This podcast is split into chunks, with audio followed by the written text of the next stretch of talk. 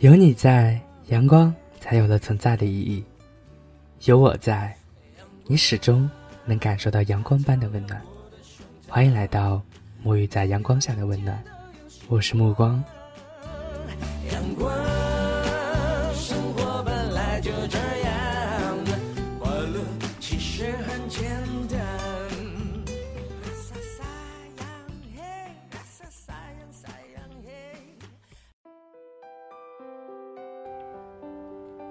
目光已经得到了确切的消息，回国的时间定在了八月三十号，那也就是说三十一号我会回到广州。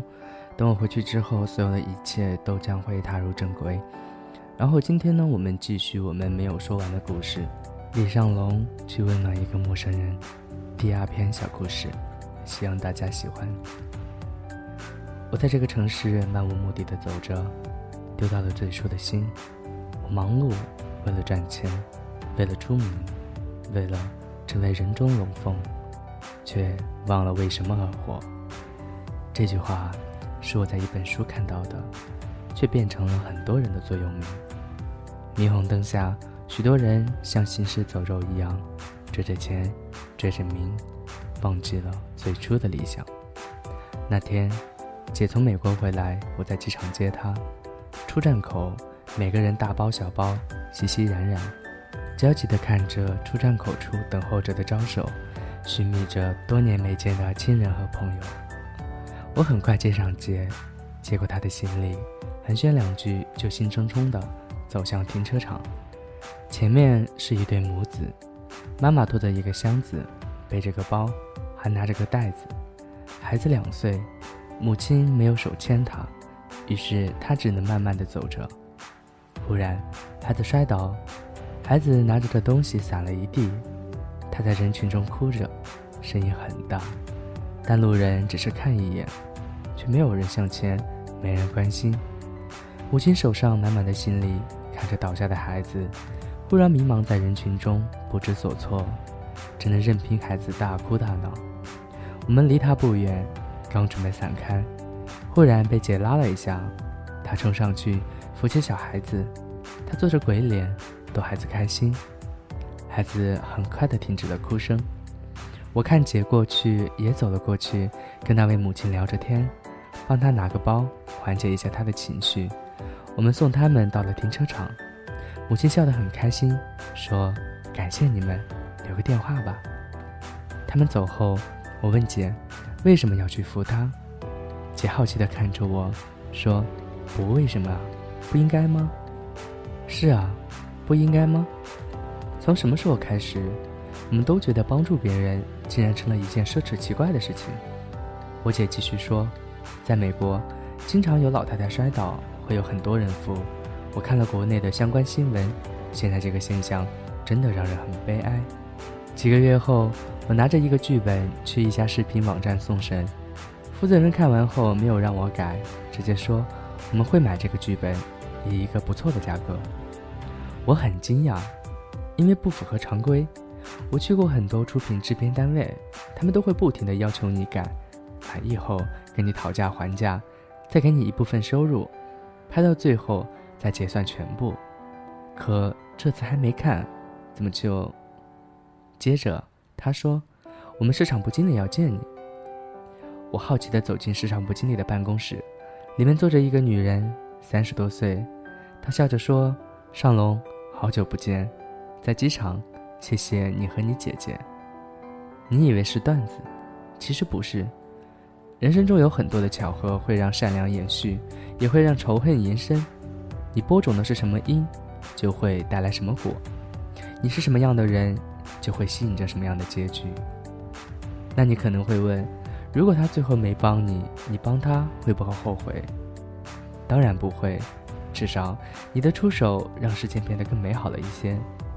也是从那时候开始，我学会了不计代价的去帮助别人，哪怕是陌生人，哪怕我不认识他，去做一个温暖的传递者，本身就很幸福。第三个小故事，我有一个习惯，只要是快递或送餐的敲门，我都会让他进家等。有时候写单子时，还经常给他们倒一杯水。久而久之，他们来我家的时候，脸上都会露出笑容，而不是焦急和不耐烦。有一次，一个主播让帮忙寄三本自己写的新书给他抽奖，我打电话给快递小哥，请他来我们家取货。我们互相不认识，于是没多说话，只是把书先交给了他。我填写单子很慢，小哥在一边竟然看了起来。当我填完交给他，他还在看。甚至忘记找我收费，直到走出去很久才回来问我：“哥，你这个是先付还是到付啊？”我笑着说：“你是不是很喜欢这本书？”他傻笑说：“写得很好，我就看看。放心，绝对不耽误送东西的。”我拿起桌边的另一本书，说：“送你一本吧，慢慢看。”小哥赶紧说：“那怎么好意思？天哪，谢谢。”太谢谢了。那时我填完单子，小哥对完电话号码，看到寄件人那一栏，忽然尖叫了起来：“你竟是这本书的作者！”这一叫把我叫得挺不好意思。他一个劲地说谢谢，我一个劲地说不用，场面很滑稽，也很温馨。我看着他蹦蹦跳跳地离开，脸上挂着笑容，忽然觉得今天很开心。晚上他加了我微信。我通过后看到他在朋友圈里写着：“本来明天要辞职回家，谢谢陌生人，在这个冷冷的城市给我带来的温暖，配着我的那本书。”深夜，我泪流满面。你知道吗？城市的某个角落里住着一个人，可能和你一点关系都没有，但只要你冲他微笑一下，冲他点个头，或许你们就不再是陌生人。而是温暖彼此的人，心能传递寒冷，微笑能传递温暖，而我们，都能传递着爱。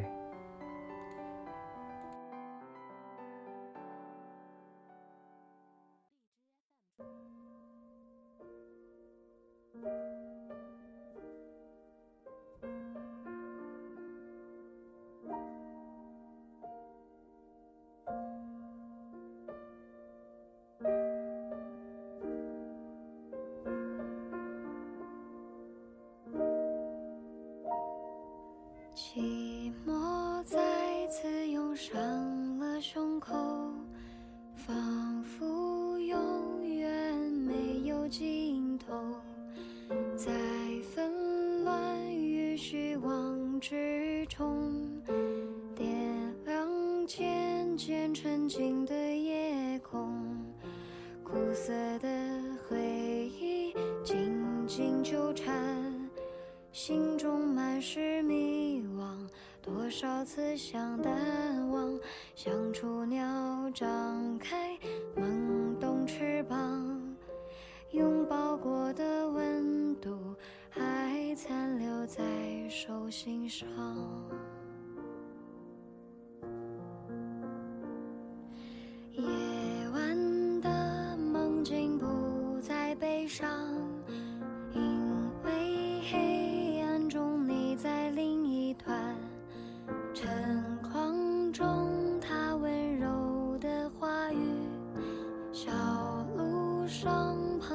重合的背影仿佛是